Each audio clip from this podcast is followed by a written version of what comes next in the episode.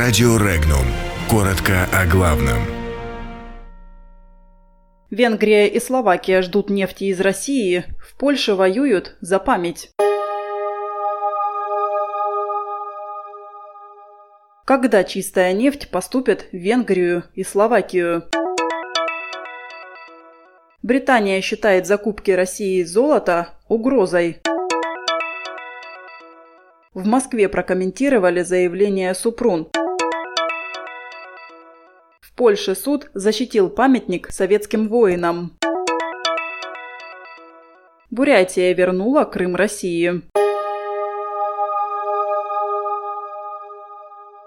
Поэтапное поступление чистой нефти по трубопроводу «Дружба» в Венгрию и Словакию ожидается в течение недели, сообщили в Министерстве энергетики России. Отмечается, что в соответствии с дорожной картой нефть продолжает движение в сторону границы указанных двух стран.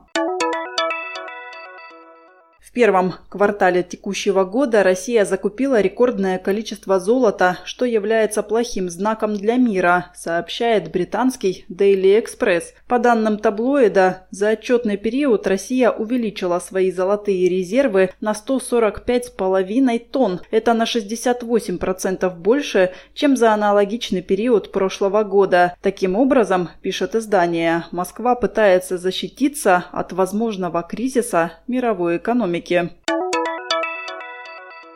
Глава Минздрава Украины Ульяна Супрун, призвавшая к отказу международных организаций от российских денег, является националистом, русофобом и провокатором. Об этом написала официальный представитель МИД России Мария Захарова на своей странице в Facebook. Дипломат добавила, что от действий Супрун больше всего пострадала не Россия, а украинский народ.